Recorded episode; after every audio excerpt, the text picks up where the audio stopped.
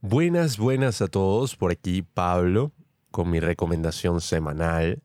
Hoy es lunes y finalmente ha llegado la hora de hablar de esas cosas que he estado reflexionando en la semana, que he estado pensando, que he estado ansiando comunicarles en mis recomendaciones. Recuerden que una semana habla mi hermano Juanqui, otra semana hablo yo y así por los siglos de los siglos.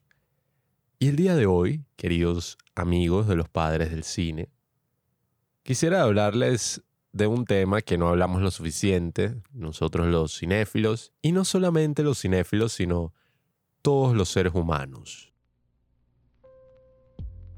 Resulta que actualmente estoy preparando mi segundo video de YouTube, que se lo voy a dedicar a las preguntas sin respuesta.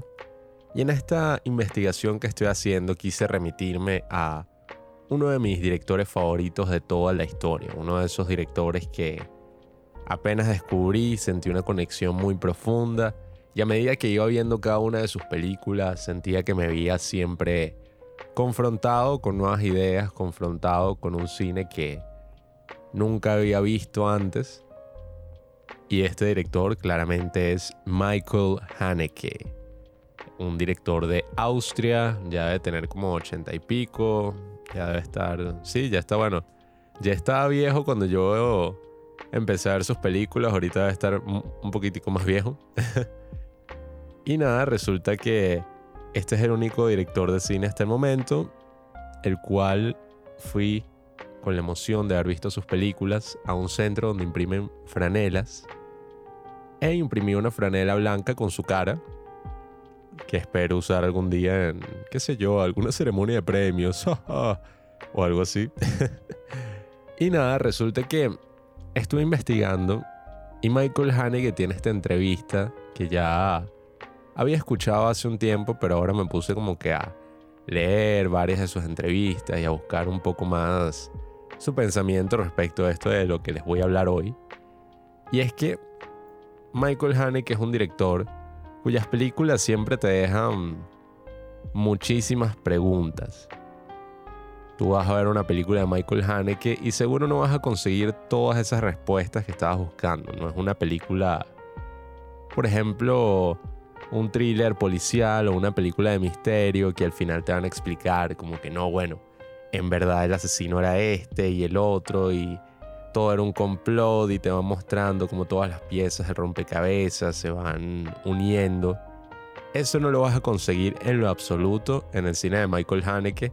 Y no solamente en el cine de Michael Haneke, sino en el cine de muchos otros cineastas y muchos otros autores que en mi opinión representan lo que verdaderamente debería ser el cine.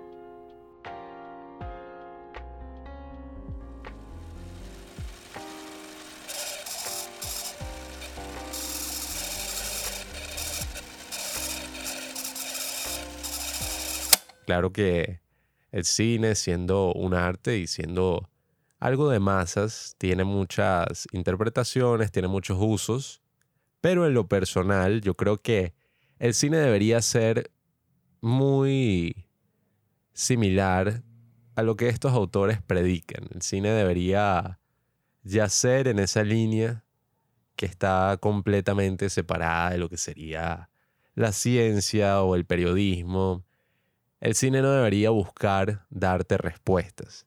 Y eso es básicamente también lo que dice Michael Haneke. Michael Haneke en estas entrevistas que estuve leyendo nos dice que el arte y la religión son distintas porque el arte no busca dar respuestas, sino preguntas. El arte yace para tratar de iluminarnos sobre estas grandes preguntas que todos tenemos, estas grandes preguntas de la vida. Y Michael Haneke dice que las grandes preguntas de la vida no tienen respuesta. O al menos por ahora. Todo esto empezó a resonar en mi cabeza hace unas semanas cuando vi en Movie, este servicio de streaming que está muy interesante, lo he probado, yo creo que ya llevo como mes y medio probándolo, tiene algunas opciones interesantes. Ya saben que Movie por ahora no nos patrocina, esperemos que en el futuro lo haga, pero es un servicio de streaming de cine independiente, de cine de autor, de cine de arte, lo cual también es un poco gracioso porque eh, ahora es considerado como cine de arte, un cine que, que básicamente confronte todas estas ideas de las que les estoy hablando hoy. No vamos a ver muchas de estas cosas confrontadas en los grandes estrenos del cine actualmente. Y, y no es que sea soberbio o snob o lo que quieran llamarme, sino que simplemente me siento insatisfecho yendo a ver películas últimamente. Sí salen buenas películas, sí he visto grandes películas, pero estos grandes estrenos, estas grandes películas, te dan como cierto confort, pero cierto confort falso. Sí se siente mucho como si fuera una droga que uno va a consumir, como si fuera un placebo. Hay películas que buscan hacer totalmente lo contrario. Hay películas que buscan despertarte, que buscan cambiarte y que seas una persona distinta a cuando te sentaste a ver la película. Quizás no todas la logren, creo que es algo muy, pero muy difícil, que no se va a lograr en hora y media o dos. Sin embargo, lo intentan y eso es muy admirable. Entonces, como les digo, estaba en este servicio de movie donde hay muchas películas de este estilo. Hay algunas películas de Michael Haneke, algunas películas de Abbas Kiarostami y hay algunas películas de Krzysztof Kieslowski, un gran director del que he oído bastante, pero el que nada más había visto una película llamada Three Colors Blue. Una película con Juliette Binoche, esta gran actriz francesa. Un poco confusa, pero nunca tan confusa como esta película que vi recientemente, que se llama La doble vida de Veronique una película del año 1991, duró como una hora y cuarenta, no muy larga. La puse porque llevaba mucho tiempo queriendo verla y una vez teniéndola frente a mí, me preparé para un viaje que fue súper hipnótico. Unas tomas muy hermosas, sí, pero también muy hipnotizantes, de dos mujeres que están viviendo vidas totalmente distintas, pero aparentemente son la misma persona. Además, bueno, la actriz era súper hermosa, entonces yo estuve básicamente simpiando toda la película. Otra muy buena razón para ver una película así. y nada, resulta que la película va avanzando y avanzando y van surgiendo muchísimas preguntas. ¿Qué carajo estoy viendo? ¿Por qué esta actriz vuelve a actuar como otra persona totalmente distinta? ¿Será que son la misma persona en distintas épocas? ¿Por qué es que se encuentran en algún punto? ¿Qué es lo que está pasando? ¿Será fantasía? ¿Será realidad? ¿Será una metáfora de la opresión del capitalismo? No, mentira. Odio las películas que se ponen muy políticas. Ya entré en ese punto, pero el punto es que la película avanzaba y avanzaba y no me daba ningún tipo de respuesta. Y de repente se acaba. Se termina la película, me quedo sentado en el sofá sin saber qué fue lo que vi. Eran, uy, eran las 4 de la mañana aproximadamente. También la empecé a ver tarde y debo admitir que dormí como unos 5 minutos de la película. Pero eso no tenía nada que ver. La película en sí no buscaba darte respuesta. Entonces, seguí mi instinto primario y lo primero que hice fue buscar en internet cuál es el significado de la doble vida de Veronique. Busqué, conseguí mi respuesta y para la sorpresa de nadie esa respuesta no fue suficiente, ya que era una especie de análisis sobre los sentimientos que evocaba la película, pero no tenía una respuesta que me satisfa... ¿Cómo se dice? Satisfaciera. sí, pero no tenía una respuesta que me dejara satisfecho. Y ahí fue que me di cuenta que verdaderamente no debería buscar ninguna respuesta en internet o no debería buscar ninguna respuesta en la misma película o en lo que diga el autor, sino que simplemente debería dejar que la película me absorba y poco a poco ir reflexionando sobre las cosas que vi en la película. Eso fue exactamente lo que pasó me quedé como media hora mirando el ambiente, escuchando música clásica, escuchando el soundtrack de la película y reflexionando que en algún momento me he sentido también como Veronique, en algún momento he estado haciendo algo y me he sentido que estoy en un sitio totalmente distinto, viviendo vidas paralelas. Creo que es un sentimiento que en algún punto todos hemos compartido.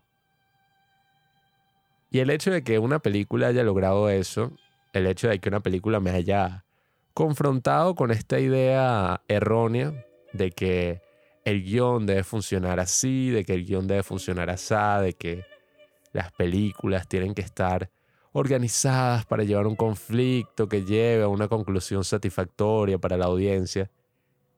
Todas estas nociones que sí, que funcionan para cierto tipo de películas, que pueden ser valiosas, son confrontadas totalmente por esta película y van más allá y confrontan cuáles son mis ideas sobre, bueno, muchísimas cosas en el mundo. Es una película con una perspectiva muy interesante, una perspectiva de la protagonista femenina muy interesante también. Mm, se las recomiendo ver si este tipo de cosas les llaman la atención. Pero quería era invitarlos en esta recomendación del día de hoy a reflexionar y a no dejarse engañar por esa trampa de, de que busquemos las respuestas, de que busquemos qué fue lo que pasó en la película, cuál es el significado oculto, de que leamos una entrevista con el director simplemente para saber qué fue lo que pasó.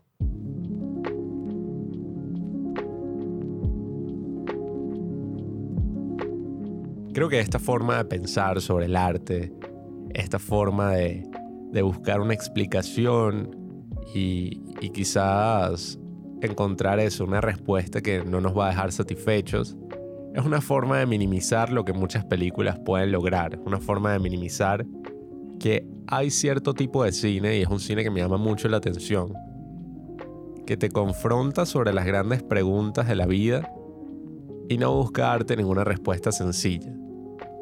Busca simplemente que tú mismo te sientes a pensar sobre tu propia vida, relacionar las cosas que has vivido con las cosas que viste en la pantalla. Y eso es lo que me gustaría que hicieran más. O más bien, quisiéramos más. Que al sentarnos a ver una película y sobre todo una película de este estilo, una película que de verdad piense que el cine es arte, nos confrontemos con la idea de que quizás no vamos a tener ninguna respuesta y de que debemos es simplemente... Uy. Simplemente preguntarnos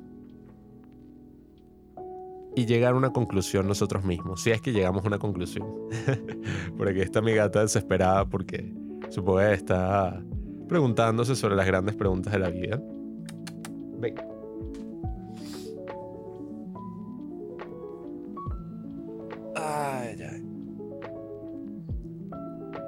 Y nada, les recomendaría muchísimo ver el cine de Michael Haneke, les recomendaría muchísimo ver el cine de Krzysztof Kieslowski, del cual recientemente estoy tratando de ver sus otras películas, también es muy... Y que la próxima vez que vean una película que los deje un poco desconcertados, tratemos de resistir esa tentación de rápidamente buscar cuál es el significado en Google, sino que nos preguntemos una vez por todas a nosotros mismos, saquemos nuestra propia interpretación. Y estoy seguro que esa interpretación personal, esa interpretación propia que podemos hacer de una película, puede ser incluso mucho más valiosa de la que puede realizar el autor. Mi nombre es Pablo, voy a vestirme rapidito porque voy corriendo a hacer ejercicio. Y me gustaría que esta semana practiquemos juntos eso. Veamos películas que nos confronten, veamos películas que no busquen reforzar nuestros prejuicios, nuestras opiniones, sino que al contrario, que busquen ir totalmente en contra y exponernos a cosas que no habíamos pensado antes. Si quieren saber alguna de estas películas, si quieren alguna recomendación, me pueden escribir al DM de los padres del cine en Instagram. A la orden para lo que necesiten, si quieren saber cómo descargarlas, etc. Aquí está Pablo para ayudarles. Y muchísimas gracias por escucharme el día de hoy.